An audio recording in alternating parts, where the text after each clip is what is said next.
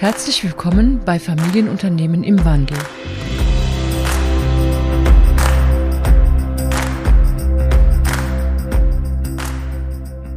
Hallo und herzlich willkommen zur nächsten Folge von Familienunternehmen im Wandel.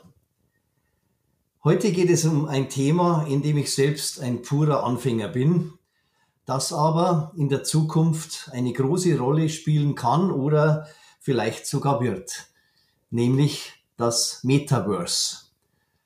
Und der eine oder andere oder die eine oder andere hat vielleicht äh, das Wort noch nie gehört. Und äh, da habe ich heute jemand eingeladen, der ein Buch darüber geschrieben hat, um das zu ändern. Das Buch heißt Chefsache Metaverse. Und ich begrüße ganz herzlich eine wunderbare Frau, die Julia Finkeisen. Hallo, liebe Julia. Hallo lieber Franz, ich freue mich sehr, dass ich heute bei dir sein darf in deinem spannenden Podcast und freue mich auch darauf, dass wir heute eine kleine Reise ins Metaverse für uns haben. Ja, wir haben ja diese nette Situation, dass wir den Podcast schon mal aufnehmen wollten und äh, dann aus äh, Internetstabilitätsgründen abbrechen mussten. Äh, schon spannend, dass wir hier von der allerneuesten Entwicklung im Bereich des äh, Social Media und so weiter sprechen und gleichzeitig mit diesen banalen Problemen weiterkämpfen äh, mussten. Und du hast ja heute eine Lösung gefunden, denn du bist heute wo in? ja, also nachdem wir es letztes Mal versucht haben, aus München herauszumachen und feststellen mussten, dass selbst wenn man durch München fährt, einem leider das Internet immer wieder abbricht, habe ich mich entschieden, heute extra für dich nach Spanien zu fahren, ja. Und natürlich nur für dich. Es ist nicht mit irgendwelchen Ferien verbunden. Und ich bin ganz, ganz glücklich, dass es hier einwandfreies Internet gibt. Ja, das ist wirklich wunderbar. Also gutes Internet äh, aus Spanien. Ja, Julia, dann stell dich doch mal kurz vor, bitte, und, äh, und auch so ein bisschen, wie bist du denn zu dem Thema Metaverse gekommen?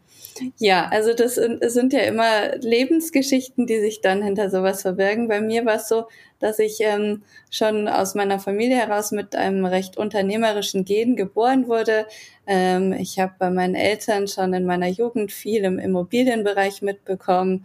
kann mich gut erinnern, dass ich gerne auch schon als Kind auf Baustellen war und das hat sich dann so als Lebensfaden immer weiter durchgezogen, bis ich mit 24 Jahren das erste Mal auch selber eine Immobilie gekauft und entwickelt habe.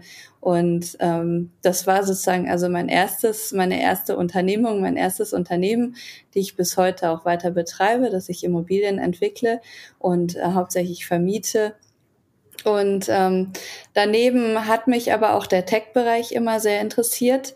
Ähm, ich habe viele Familienmitglieder, die Ärzte sind und auch schon früher waren und habe da eben das immer mitgekriegt. Ich selber konnte nicht Medizin studieren. Ich habe es kurz mal versucht, aber ich kann Blut nicht so gut sehen und dann habe ich recht schnell entschieden, dass ich in irgendwelche sachlicheren Themen einsteigen muss und das war die Volkswirtschaft.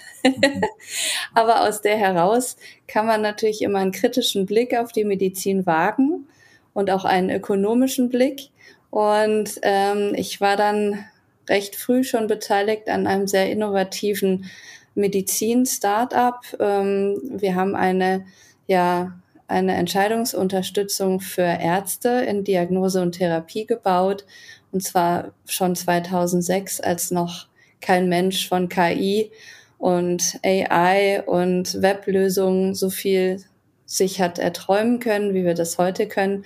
Das heißt, wir waren da recht frühe Vordenker. Und ähm, jetzt freue ich mich eigentlich, dass die Zeit endlich gekommen ist, wo man solche Ideen in die Tat und äh, eben übertragen kann.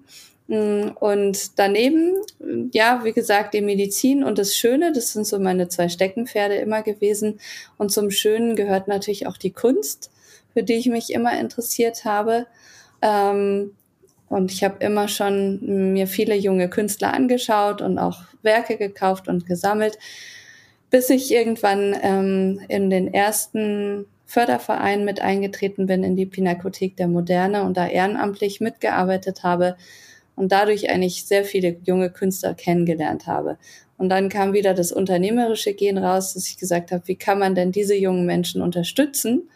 Denn der Künstler ist eigentlich ein ganz, ganz, eine ganz wertvolle Säule in unserer Gesellschaft, die aber wirtschaftlich selbst oft sehr schwach dasteht, obwohl der Kunstmarkt in, in Gänze wahnsinnig boomt und schon fast zu einer weiteren Währungsform geworden ist. Ja, und ähm, ich habe dann meine erste Galerie gegründet, habe junge Künstler unterstützt. Wir haben Ausstellungen ähm, in der Schweiz, in Österreich und in Deutschland immer wieder laufen. Und ja, ich tue viel für die Künstler auch in Form einer Stiftung, die ich gegründet habe, dass ich sie auch auf dem Weg unterstütze äh, und das Kommerzielle und, und eben das Wohltätige verbinde. Und da kam aber dann der Tech-Gedanke schnell wieder rein. Digitale Kunst, NFTs, und dann irgendwann auf dem Weg auch das Metaverse, denn da findet man jetzt schon tolle, spannende Metaverse-Galerien. So, jetzt habe ich weit ausgeholt, gell? Jetzt war ich eine Pause.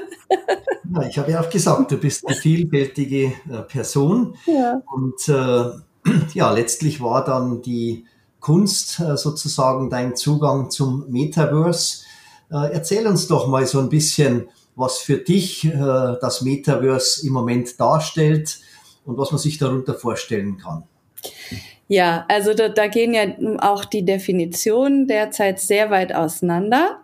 Ähm, deswegen habe ich letztes Jahr mit einem Internet-Experten, mit dem Thomas Köhler zusammen auch ein Buch darüber geschrieben, ähm, dass wir einfach gesagt haben, wir müssen das Thema mal ganz praktisch etwas greifbarer machen.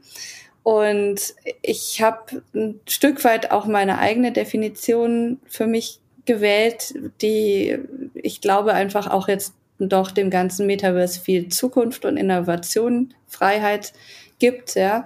Ähm, letztendlich ist es die dritte Entwicklungsstufe des Internets, in der wir uns da jetzt bewegen. Die erste, da kann sich jeder noch dran erinnern, man hatte ein Modem, das war in der Telefonbox eingesteckt und dann musste man so einen Klingelton erstmal hören, bevor man dann im Internet war. Und was hat man da gemacht? Ja, also man hat sich Informationen geholt. Man konnte googeln, gab es damals zwar noch nicht, aber eben die Vorstufe bei AOL zum Beispiel konnte man eben Informationen holen, der beste äh, Kardiologe im Ort oder wo ist die nächste Apotheke oder wie komme ich jetzt mit der Bahn von wo nach wo. Und dann kam die zweite Stufe, das Web 2, so wird es genannt, in der bewegen wir uns hauptsächlich heute noch. Und in dieser Stufe nutzen wir unsere Smartphones hauptsächlich auch, um Social-Media-Plattformen zu benutzen. Und das kennt jeder, Facebook oder Instagram oder Twitter oder LinkedIn. In, in denen holen wir uns jetzt nicht nur Informationen aus dem Internet raus, sondern wir geben auch unsere Informationen ins Internet herein. Beziehungsstatus, Foto des Tages, welchen Job habe ich gerade, was suche ich. Also wir geben uns und unsere Welt, unsere Identität im Web 2 schon ein gutes Stück ins Internet hinein. Körperlich bleiben wir aber noch draußen. Also es ist immer noch diese Trennung zwischen uns und dem Internet. Und das löst sich ein gutes Stück weit auf, wenn wir jetzt in das Web 3 gehen. Das Web 3 ist sehr, sehr interaktiv und wir haben dort die Möglichkeit, mit einem Alias oder einem Avatar ins Internet einzutreten und im Internet als Person mit anderen Personen zu interagieren. Das heißt, wir zwei, Franz, würden jetzt nicht nur uns über den Bildschirm sehen, so wie wir es jetzt tun, sondern wir würden im Metaverse jetzt wahrscheinlich an einem Tisch gemeinsam sitzen, beide, und würden dort miteinander reden.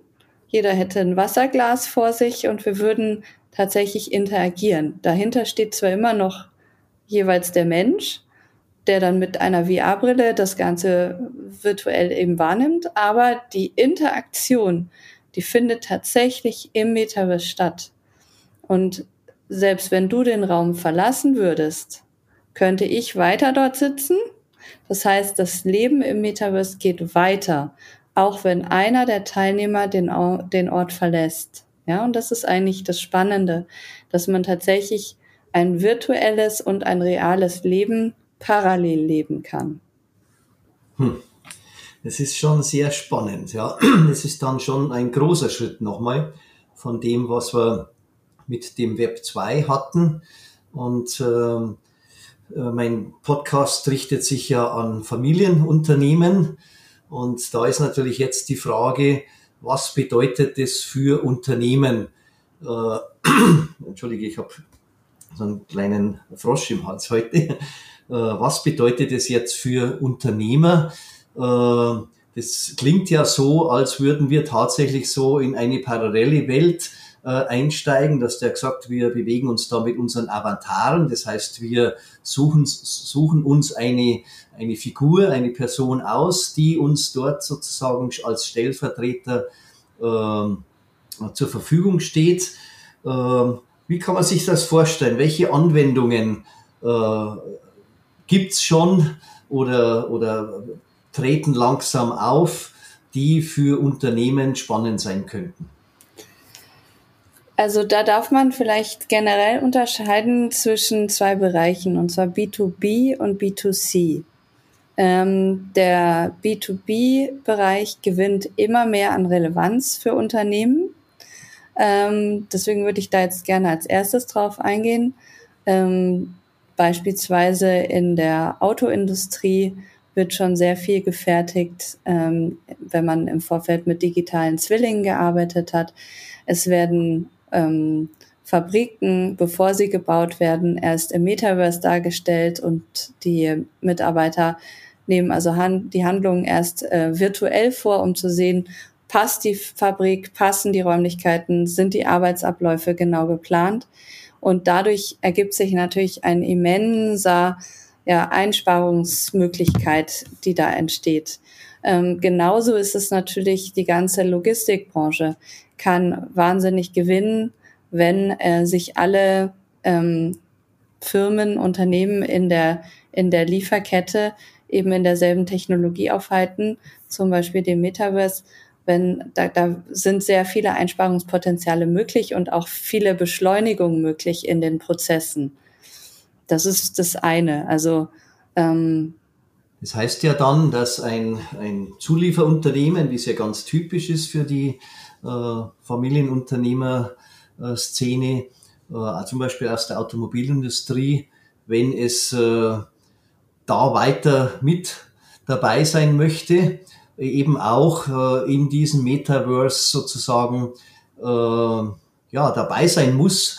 Es reicht also nicht mehr, wenn ich ein, ein, ein gutes Produkt habe, das der Kunde äh, gerne von mir hätte, sondern ich muss auch die Fähigkeit haben, an diesen zum Beispiel äh, digitalen Zwillingen mich äh, beteiligen zu können, um dort mit anderen Lieferanten und dem Erstausrüsterkunde diese Dinge gemeinsam zu planen, abzustimmen und in die Abläufe zu bringen, wie es dann in der wahren Welt umgesetzt werden soll. Mhm. Genau. Ähm, das ist natürlich von außen schwer greifbar und auch schwer vorstellbar. Ich glaube, sehr viel greifbarer ist es, wenn man sich den B2C-Bereich anschaut. Ähm, da gibt's ja schon tatsächlich vor allen Dingen in der Fashion-Industrie richtig viele Produkte, die aktiv gekauft werden. Also als Beispiel Adidas, ein Turnschuhhersteller aus Deutschland, hat eine ganz aktive Metaverse-Kampagne gefahren und hat dadurch sehr, sehr viele Kunden gewonnen. Und jetzt kann ich als Beispiel mal meinen eigenen Sohn anführen, der ähm, durch die Pandemiezeit verstärkt viel sich mit Web3-Lösungen auseinandergesetzt hat, der selber auch schon ähm, im Kryptobereich gehandelt und gemeint hat und NFTs gekauft hat und so weiter. Der ähm, musste irgendwann auch mal im realen Leben neue Turnschuhe bekommen. Ich bin mit ihm losgezogen und dann gab es zwei Läden nebeneinander. Der eine hatte 30 Prozent Aktion an dem Tag, der andere nicht. Der andere war aber Adidas. Mein Sohn strebte sofort zum Adidas-Laden und ich sagte dann, lass uns doch beim anderen noch kurz schauen. Und sagt er, nein, Mama, mein Avatar hat auch Adidas-Turnschuhe. Das war für mich ein wirklich ein Aha-Erlebnis, denn ich habe verstanden, dass für die nächste Generation eventuell die Markenbildung und auch die Bindung, dass die aus dem Metaverse ins reale Leben passiert. Also dass wir nicht mehr vielleicht hier eine Lieblingsmarke haben und dann sagen, ja, die wollen wir dann in der virtuellen Welt auch haben, sondern dass es umgekehrt passiert. Und das ist, glaube ich, der Grund, warum jetzt schon in der Fashion-Industrie so viele Unternehmen so viel ins Metaverse investieren und warum auch schon Gucci oder Prada Handtaschen rein virtuell für 4000 Euro und abwärts verkauft werden, ja, weil es eine Szene gibt, eine Junge, die voll aufs Metaverse setzt. Das ist ja schon spannend. Das heißt, es werden tatsächlich bereits Umsätze generiert. Das Ganze ist also kein, kein theoretisches Konstrukt mehr alleine und es ist auch nicht ein, äh, ein reiner Prototyp, sondern äh, in verschiedenen Szenen und hauptsächlich eben auch mit der Generation Z beginnt tatsächlich das Leben äh, in der virtuellen Welt und es wird dort etwas gekauft, was man dann im wahren Leben auch kaufen äh, möchte. Das heißt, wer nicht äh, in der virtuellen Welt präsent ist, in der Form, wie du es gerade beschreibst, der wird dann unter Umständen auch in der physischen Welt äh, sozusagen nicht mehr, äh, ist dann nicht mehr relevant für die Menschen, die äh, von dieser Seite her denken. Das könnte tatsächlich in der Zukunft passieren, dass Unternehmen an Bedeutung verlieren, wenn sie nicht sich in ähm, der neuen virtuellen Welt aufhalten und auch ihr Angebot geben.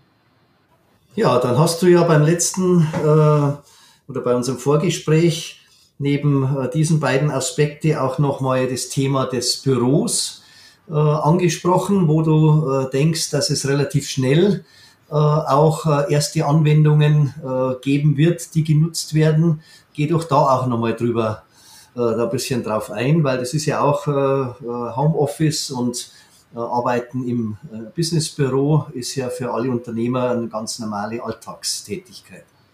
Ja, also die letzten drei Jahre haben uns ja allen gezeigt, dass wir uns in einem Wandel befinden, dass wir in eine digitalere Zeit katapultiert worden sind, ja, und ich glaube, die meisten haben mit den vorhandenen Medien wie Zoom noch ihre Schwierigkeiten auf Dauer, weil einfach das Zwischenmenschliche, das Kollegiale, der Austausch an der Kaffeetheke, sowas fehlt alles noch den meisten. Also wird oft gesagt.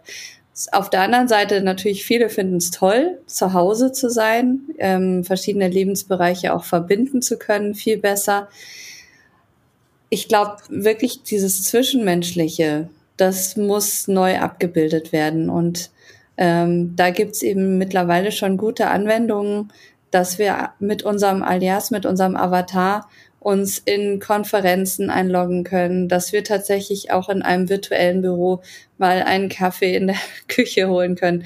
Also so schräg sich das jetzt anhört, wenn man es einmal versucht hat, ist es tatsächlich gar nicht so schlecht, ja.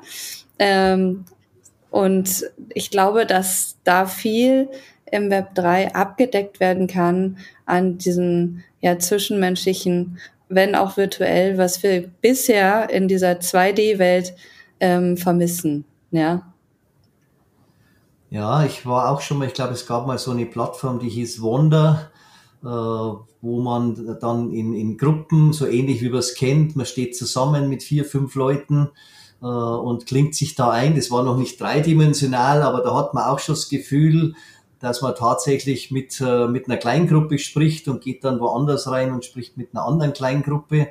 Und äh, das wird schon immer ähnlicher so. Ich war gestern auf, einer, auf einem Abendevent, äh, dass es praktisch immer mehr dieses, äh, dieses tatsächliche gemeinschaftliche Gefühl erzeugt, das wir haben, wenn wir irgendwo hingehen und mit unterschiedlichen Leuten zusammen sind. Hm. Ja, natürlich, also man muss auch sagen, zum jetzigen Zeitpunkt gibt es noch große Hürden.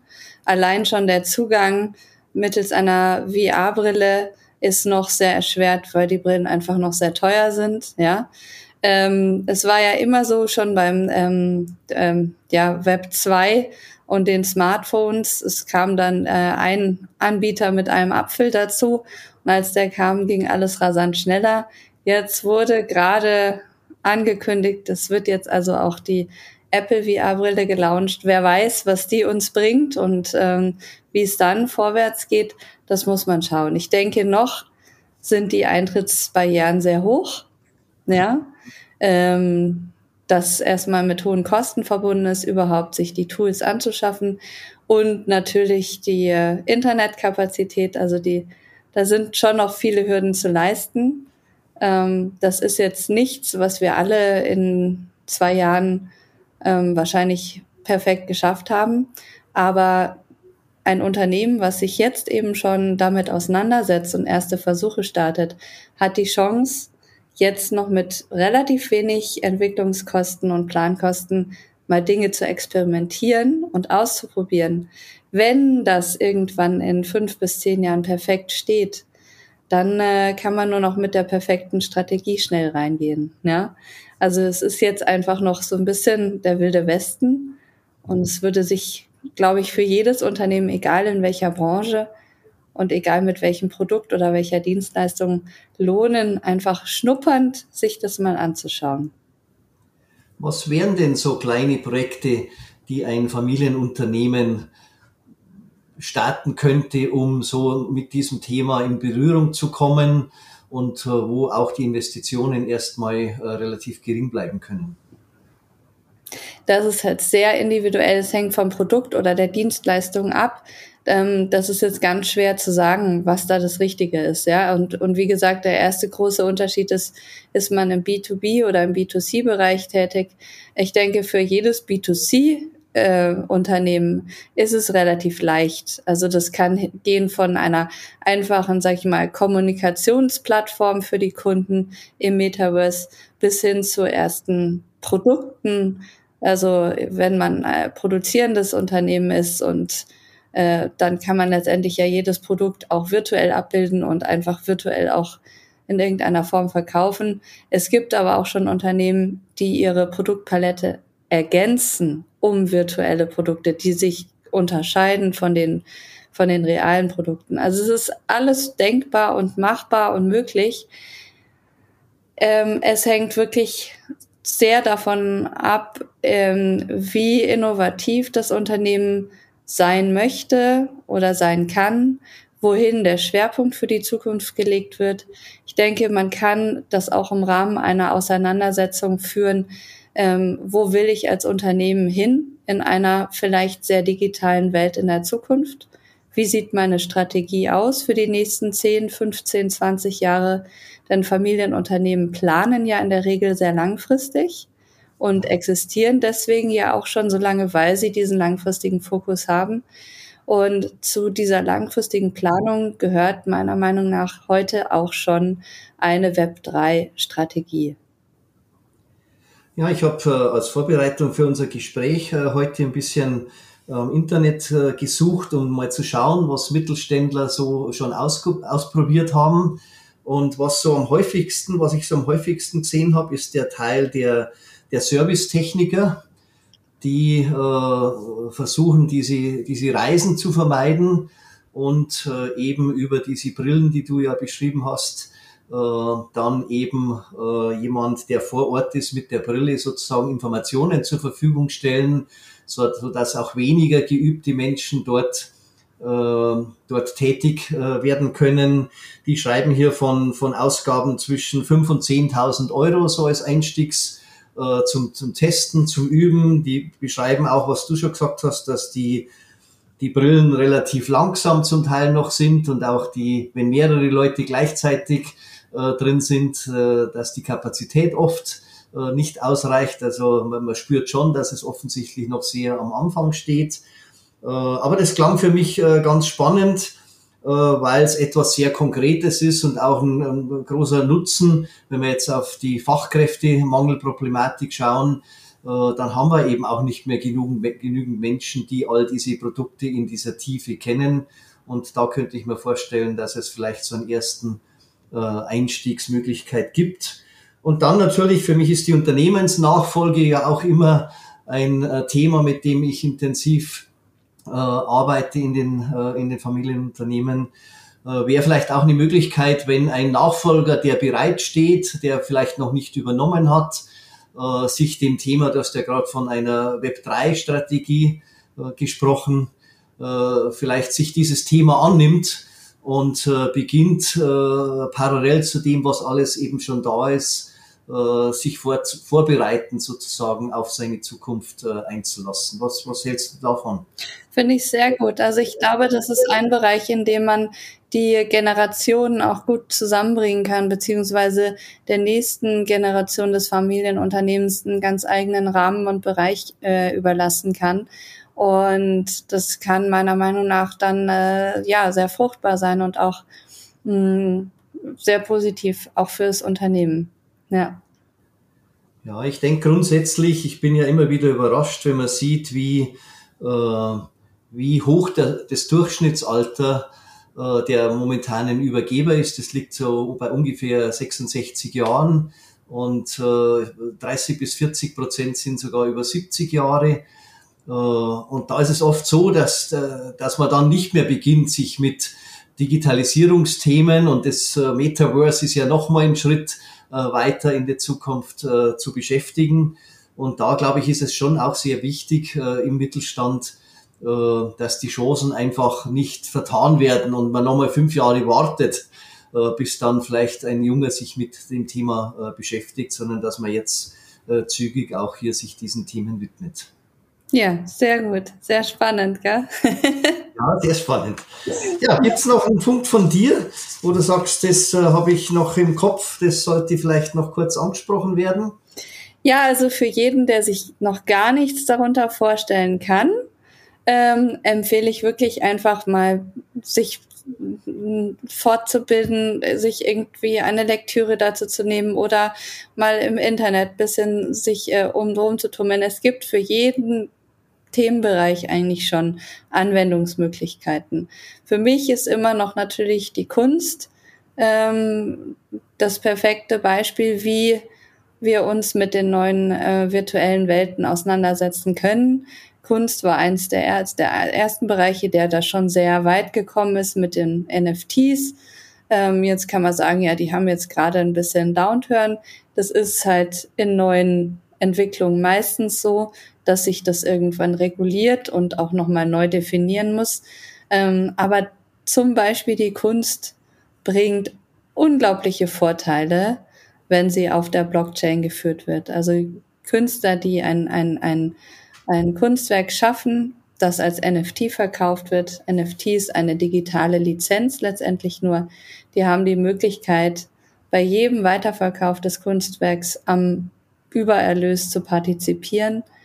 Und ähm, man kann auch nicht mehr einfach so ein Kunstwerk klauen oder hm, es kann nicht mehr verschwinden, denn alles ist auf der Blockchain gespeichert und ist dadurch auch nachverfolgbar.